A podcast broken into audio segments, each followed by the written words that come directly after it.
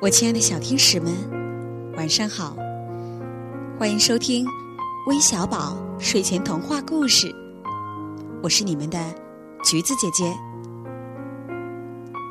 我们微小宝任性的周年庆活动终于进入投票环节了，在这里啊，橘子姐姐要感谢所有参与和关注这次活动的大朋友和小朋友们。当然了。如果你喜欢或者认可他的留言，请为他投上宝贵的一票吧。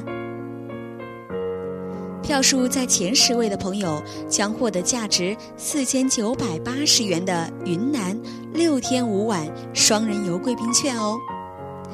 带着微小宝去旅游，一定是一件非常美妙的事情。今天点播我们故事的是一位小朋友。平时啊，我们收到的最多的就是爸爸妈妈为自己的孩子点播故事，而今天我们收到的是一位叫白诗华的小朋友，他呀要为自己的爸爸点播一个故事，因为今天是他爸爸的生日。那橘子姐姐啊，今天要把这个最坚强的小树苗的故事送给。白诗华小朋友的爸爸，祝白诗华小朋友的爸爸生日快乐，身体健康，笑口常开。接下来，一起来听听这个故事吧。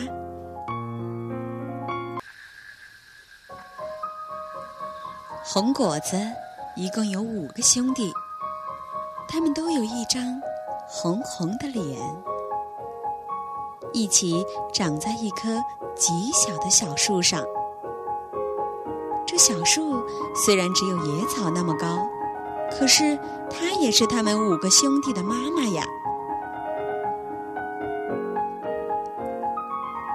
孩子们，小树妈妈说：“你们都快要成熟了，妈妈虽然不想离开你们，可是妈妈还是希望。”你们飞到远远的地方去生长，这就是红果子妈妈的心愿。一天，包着红果子的夹壳裂开了，红果子兄弟就在这一刹那被弹出去了。老大弹得最远，弹到了水沟边；老二弹到了一棵大树下。老三弹到了一块肥沃的黑土里，老四呢，弹到了岩石上，滚到山坡下去了。妈妈说：“啊，你们都到了好地方，我放心了。”可就在这个时候，妈妈发现，在夹壳上还有最后一颗红果子留在那里，没有弹出去。个最小的红果子低声对妈妈说：“我，我很想弹出去，可是不知道为什么我还在这儿。”妈妈一看，夹壳完全裂开了，也就是说，这颗最小的红果子再也不可能被弹出去了。用妈妈的眼光来看，这颗最小的红果子。已经没有前途了。妈妈看着最小的红果子，眼光里尽是难过。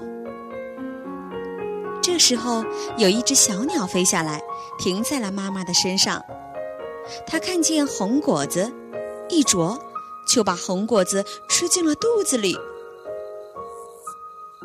红果子觉得一下子变得一片漆黑了。而且身体乱摇着，头很晕。红果子伤心的想：“ 我我要死了，我要变没了。”不知过了多久，红果子突然眼睛一亮，它从小鸟的肚子里出来了，正随着鸟屎一起往下落呢。它是被小鸟吃进肚子里，现在又被小鸟拉出来了。它掉在了悬崖上的一条小缝里。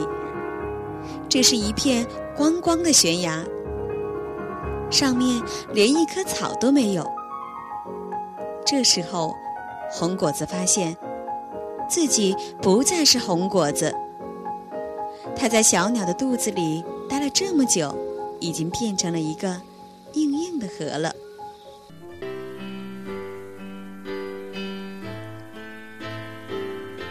过了好久，就在这条小缝里，红果子发芽了。它的绿色的嫩芽倔强地从石缝里长出来，伸向有阳光的地方。在阳光下，它慢慢长大了。光光的悬崖上，终于有一棵小树苗。就在那边悬崖的下面。小树妈妈抬头看着悬崖上的小树苗，心里想：“看，那样的孩子才真是有出息。要是我的孩子能像他那样就好了。”他不知道，其实那就是他自己的孩子。他在小鸟的肚子里经过了很多的苦难，现在已经成了最坚强的小树苗了。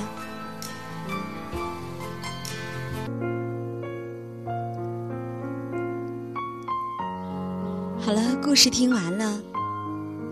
橘子姐姐也知道啊，我们所有可爱的小天使们都会在亲人以及爸爸妈妈的关爱下，慢慢的长大。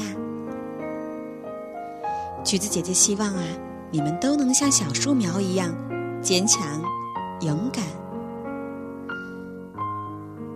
最后，再一次祝白诗华小朋友的爸爸生日快乐！